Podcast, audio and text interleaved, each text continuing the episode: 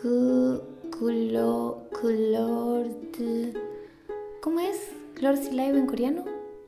Culorchi, Culorchi Live. Ahí está. Bienvenidos a Glorci Live. Mi nombre es Gloria y los invito a reflexionar sobre las mejores letras de K-pop y a cambiar el mundo en el proceso. Episodio 4. Si yo fuera vos, tan solo me amaría. Neganora-myon Kunyangnal Sarangal Tende. Ya era hora de que habláramos del amor romántico.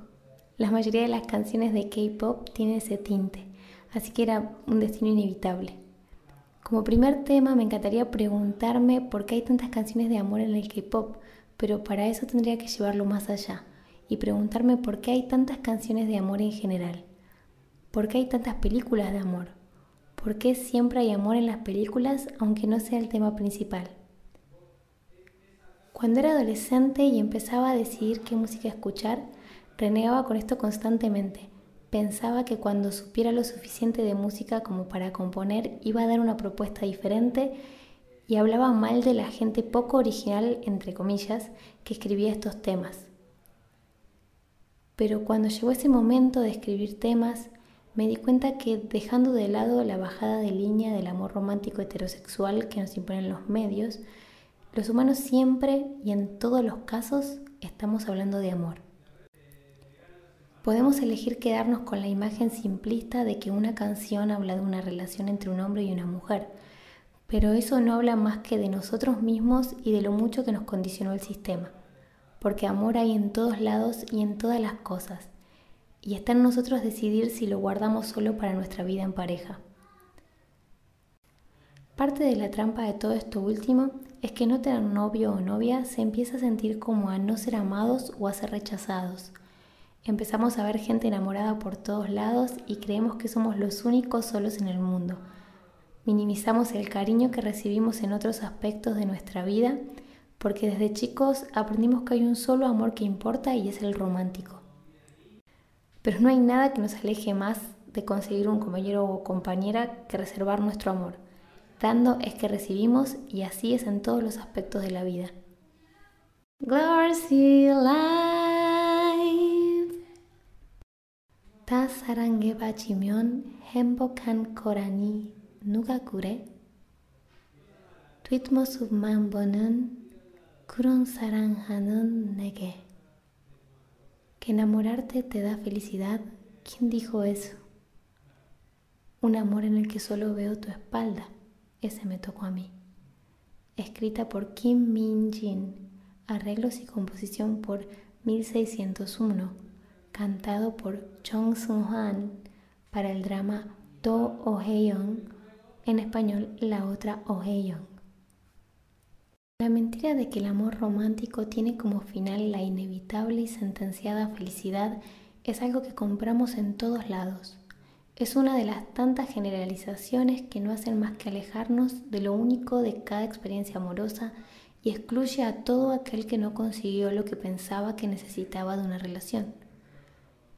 ¿Y si te digo que el amor de otro no es lo que necesitabas? ¿Y si te digo que por más dolorosa que haya sido la experiencia, vale la pena si te acerca a conseguir el amor que más necesitamos todos?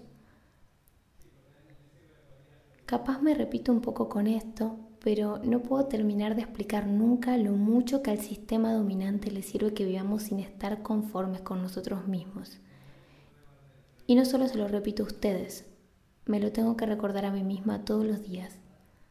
La idealización del amor romántico es solo una de las muchas técnicas, cosas que pocas veces cuestionamos porque las vivimos desde muy chicos, como que hay que arreglarse para ver a alguien que nos gusta. Arreglarse una palabra que de lleno implica que estamos rotos y la usamos sin pensarlo diariamente como si nada. No sentirse elegido es una de las consecuencias de todo esto, como si el mundo fuera la clase de gimnasia del colegio y quedaras último a la hora de elegir equipo. Pero día a día somos la primera opción de mucha gente, pero no queremos verlo, porque el amor romántico es el único que importa para la sociedad, y tenemos que mejorar porque no somos suficientes tenemos que hacer dieta porque estamos gordos, tenemos que operarnos porque somos feos, Tenemos que estudiar porque somos estúpidos y por supuesto tenemos que comprar cosas que nos hagan sentir interesantes porque somos aburridos. Nos llenamos de descripciones falsas para que nos elijan, pero no nos elegimos nunca, porque elegirse no implica comprar nada, sino aceptarse, y eso sí que da miedo. Perdón que lo diga, pero no estamos rotos, no necesitamos arreglarnos, no necesitamos amor porque somos amor, no necesitamos inventarnos un Dios para enterarnos de esto, lo sabemos, pero da miedo. En todo este proceso elegimos gente para que nos elija, y cuando nos encontramos en el otro con el reflejo de lo que no nos gusta de nosotros, nos alejamos o nos alejan. La relación no es lo que pensábamos que iba a ser. Pensamos que era como ganarse un jueguito y ver el cartel de victoria, pero fue más como entrar a un dungeon y encontrarse con monstruos de mucho más nivel de que creíamos tener. Perdemos en esta batalla injusta y nos sentimos fracasados. Fallamos en la vida porque el amor romántico tiene que tener un final feliz y tiene que durar para siempre. Luego de una, dos o tres relaciones, hasta empezamos a notar patrones similares en la gente que nos elige o elegimos. Acumulamos pseudo fracasos a nuestro historial y para evitar mirar ahí reflejamos la culpa que sentimos de no ser lo suficientemente buenos en otros. Es gracioso que hable de este tema cuando la canción que usé es de un drama romántico. Pero volvemos a lo mismo. Si vemos una obra de arte y no podemos abstraer el amor romántico como una metáfora de todos los amores que pasan en nuestra vida, estamos cayendo en la trampa del sistema y eso mismo es lo que vamos a fallar en ver a nuestro alrededor. Porque cuando nos atamos a una relación en la que solo vemos la espalda del otro y le reclamamos al mundo por hacernos infelices, solo nos estamos dando la espalda a nosotros mismos. Si yo fuera vos, tan solo me amaría, dice la canción pero si yo fuera vos, tan solo te amaría.